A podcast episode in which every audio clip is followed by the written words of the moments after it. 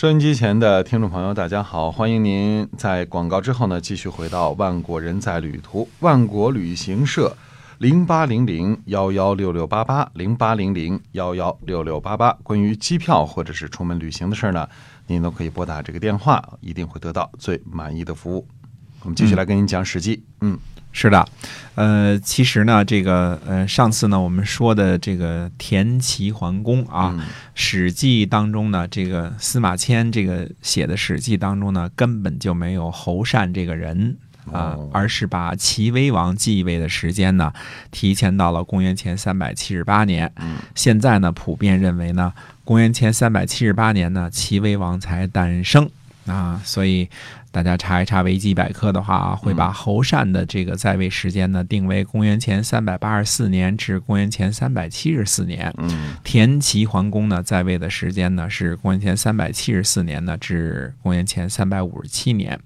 那么田齐桓公呢出生于公元前四百年，这个是肯定的，有记录的啊。嗯那么到公元前三百七十八年的时候呢，他也就是二十三岁，我们说虚岁啊。嗯嗯他儿子呢，呃，齐威王呢，嗯、不可能交涉淫逸，也不可能一鸣惊人呐，对吧？对啊、怎么怎么算都很小啊。嗯那么，呃，另外一个历史悬案呢，也就有了眉目了。那就是说，在公元前三百七十九年呀、姜姓的齐康公病死的时候呢，是侯善绝了姜姓的祭祀，灭了姜姓的这个齐国的社稷，嗯而不是《史记》中记载当中的田齐太公田和。哦啊，虽然是爷儿俩啊，谁做的也不在乎啊，嗯、但这毕竟是一个恶名嘛，对吧？对呃，田家的这个老祖宗啊，陈完来投奔齐桓公的时候呢，是齐桓公收留了陈完，还让他做官儿做公正嘛，对吧？这才有了。田家或者陈家在齐国的立锥之地啊，本来是来投奔亲戚的客人，最后把主人赶走了，呃，把人家家产也给霸占了。对于这个讲究义气、重视忠诚的中国人来说呢，毕竟不是件特别光彩的事儿啊。对，呃，忘记了忠和义啊，不是上等人的座位啊。哎，即使是传承了几百年了，也还是依然不那么光彩，对吧？嗯不过战国时期呢，那是原来春秋时期老说礼崩乐坏，礼崩乐坏不像话了啊。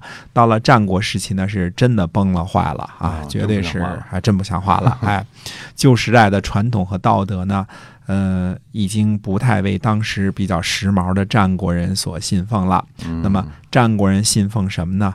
一开始呢是信仰这个利啊，这个利益的利啊，嗯哎，所以这个呃，嗯大家都知道一些这个孟子见梁惠王啊，梁惠王者就是魏惠王也啊。嗯嗯说叟不远千里而来，何以立五国？对吧？嗯那么这个我相信大家都都知道这这事儿啊，这句话。那么呃，孟夫子也针锋相对的说了一句，说何必开口闭口就说利呢？为仁义而已矣，对吧？嗯那么孟夫子的这个理想啊，和呃魏惠王呢大相径庭，所以俩人呢呃聊不到一块儿去，聊天聊岔了啊。哎，不是一路人是吧？不是一路人嗯。哎，那么我们说呢，这个战国时期的这个历史记载呢，缺失很多，很多大事件的时间、地点、人物啊，都语焉不详。嗯这位田齐桓公呢，记载的就更是不多了。田齐桓公呢，啊、这个最有名的故事呢，就是惠姬祭衣的故事。嗯嗯，这个扁鹊啊，嗯这个说这个扁鹊告诉他说有病了，该治治了。他老人家说这个没病啊，嗯这个讳疾忌医嘛，对吧？嗯不愿意治疗。等到病入膏肓的时候呢，已经晚了，再去哎找扁鹊，扁鹊已经跑去其他国家了，对吧？怕得罪啊。嗯那么这个故事呢，记载在《韩非子》当中。我们说《韩非子》的东西呢，都是寓言类型的东西。嗯为了编辑故编故事呢，是为了说理啊，这是战国时期的普遍的风气。这时候啊风气就不那么老实了啊啊。不是以这个记述历史事实为对，那个时候开始，始呢，战国时期的文人呢，就把这个呃故事跟这个史实呢就混为一谈了。嗯呃，当然，这个说理呢是好多时候是为了说服国君的啊，或者是说服这个其他阅读的人的。呃，你如果用呃真相来说的话呢，它有的时候就未必那么有利。所以大家可能有时候听我们的节目会听出来，有的时候会有些晦涩啊，说话不是那么顺畅。嗯当然，你用编的故事、寓言这些，那说起理来就比较容易了对吧？哎嗯，哎，随便借个人怎么样啊？啊哎，所以这个这个当时这个《韩非子》当中记载所谓的蔡桓公，也就是田齐桓公讳疾忌医这事儿啊，呃，大可存疑啊。这个历史是不是上这么回事儿呢？不知道，那啊也可能是，嗯，也可能是，不是，但是不是的可能性呢比较大。嗯呃，大家对荀子、韩非子，包括这个呃，我们叫《吕氏春秋》当中的很多记载呢，就是战国时期的记载呢，都可以画个很大的问号，嗯很多呢都是不真实的，呃，这个都是编出来的啊，这个是呃，从历史学的角度来说，这是一个呃挺应该跟大家分享的一个尝试啊。那么，嗯、这个闲话少说啊，田齐桓公呢，另外一个大的功绩是建立了稷下学宫啊。嗯稷下学宫呢，是由这个田齐桓公创立的一所呢类似学院或者现在大学之类的这个机构啊，专门供养呢各派优秀的人才呢，嗯呃，来稷下学宫讲学啊。呃，稷下学宫呢，在这个齐威王的后任齐宣王手里啊，得到了这个发扬和呃弘扬和发展。嗯嗯，那么，呃，荀子啊，这个鲁仲连呐、这个这大家都听说过啊。嗯这个战国时期的很多名人都曾经到过稷下。那么，稷下学宫呢，并不是单纯的崇信某一个学派、某一个门派，而是儒家、法家、道家、阴阳家、兵家、名家的人呢都有。呃，这么说来呢，这稷下学宫呢，不但是一所中国最早期的这个高等学府啊，嗯，而且是具有兼容并收性质的北京大学。哎嗯你看，有点像蔡元培时期的北京大学啊，哎，各种思想都可以在这里边。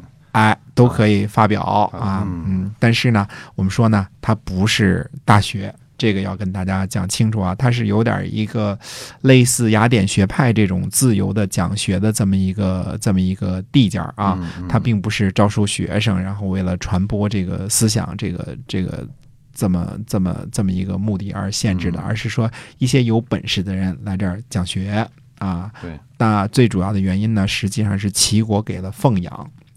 那么齐国呢，是给这些人首先这个盖了宿舍了啊。啊，这个这你去了没地儿住怎么办呢？这个住房问题。哎，对住房问题，哎，这呃，在齐国那个时候，战国时期住房问题也是个大问题啊。这尤其搞学问的人啊，这个哎都没房子住？哎，对，不是你这话说的，呃，搞学问的投靠这个齐国就能有房子住啊，嗯就是这就是当时只是说呢，这个建了这个房子啊，但实际上肯定大米也少不了啊，嗯对这个少不了管吃管住啊，啊管吃管住这意思生活的啊哎生活的问题，嗯呃，这个至少呢，在当时呢，这个稷下学宫呢，至少为这个后来继位的齐威王呢，留下了淳于髡和邹忌这样的人才。嗯嗯，公元前呢三百五十七年呢，田齐桓公死，齐威王接班儿啊、那时候呢，他还不叫王呢啊，当时应该叫呃。这个怎么说？齐威公啊，说啊，嗯，齐威王呢，但是我们称呼当中就就一贯按照他这个最中间就不给他改改称呼了啊，嗯这个大家知道的齐威王，那么称呼他啊。齐威王当上国君之后呢，整天宴饮，呃，找美眉，嗯、不理政事，哎，嗯，那么齐国的这个淳于髡呢，就对齐威王说啊，他说国都当中有一只大鸟，也不飞也不叫，不知道这是个什么鸟。嗯呃，齐威王就回答他说呢，这只鸟呢，不飞则已，一飞冲天；嗯不鸣则已，一鸣惊人嗯啊。这个大家都知道，我们这个一鸣惊人的成语的由来啊。哎哎，我们这儿这个要说一下呢，原来这个《史记》当中呢，这个一鸣惊人的故事呢，曾经记录在两个人底下，一个是这个呃楚国的楚庄王，嗯一个是这个呃齐威王。嗯，齐威王。嗯对，但是楚庄王当时呢也是年纪尚小，一个少年，对于这个。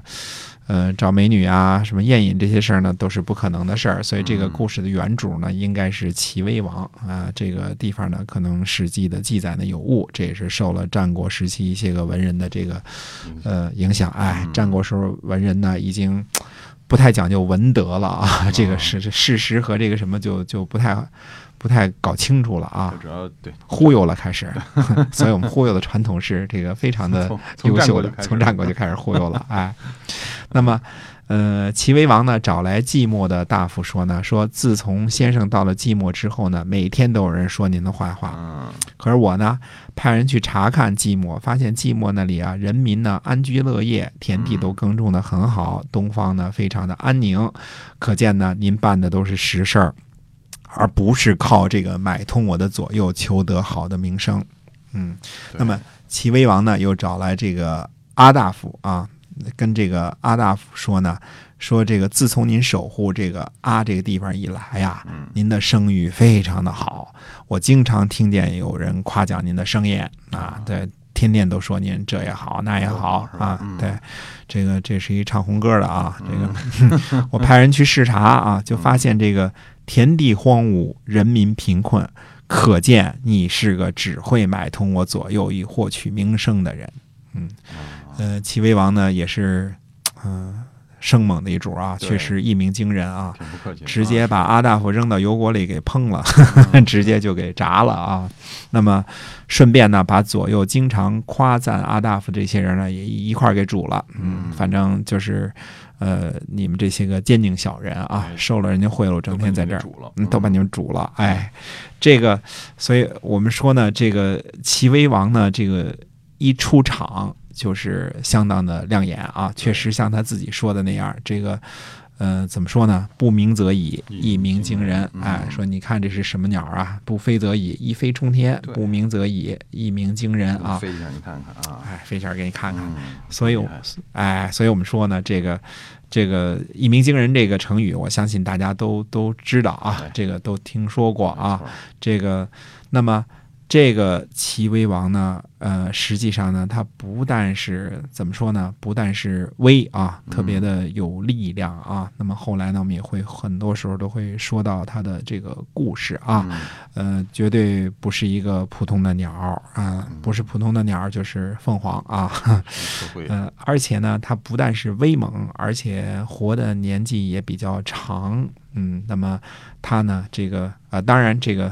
魏国的魏惠王活的年纪更长，魏魏惠王活了八十多岁啊，那么还得慢慢讲的啊。嗯，呃，这个但是齐国的这个兴起啊，或者叫齐国的这个呃中兴，或者在战国时期的这个田氏的齐国的兴起呢，跟这位齐威王呢有非常大的关系，跟他在位时间长呢也有很大的关系。呃，齐威王同学呢。不但是这个强悍的大卫啊，攀升到顶点，又跌落到低谷的见证人而已。从大卫啊，从这个攀升到顶点，以及从顶点跌落的时候呢，正正好是齐威王给了魏国一记正面的直拳。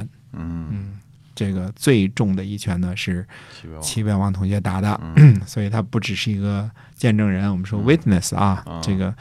嗯，他就是主角儿，当时他也是当事人，男主角啊，是，对，男主角。嗯，这个这个，所以我们这个今天呢，跟大家呃说一说呢，这个这个齐国的这些故事啊。嗯。那么，呃，下星期再跟大家接着说。好。嗯。呃，这个我们今天啊，《史记》中的故事呢，就暂时跟您先聊到这儿了哈。那么，我万国旅行社的。电话呢，零八零零幺幺六六八八，零八零零幺幺六六八八。不管是出门旅行还是购买机票，哎，您都可以咨询这个万国旅行社啊。那会专业的这个我们的服务人员呢，会给您最满意的答复。嗯，在每周四同一时间，还是请您继续关注万国人在旅途。好，我们在下周四再会，再会。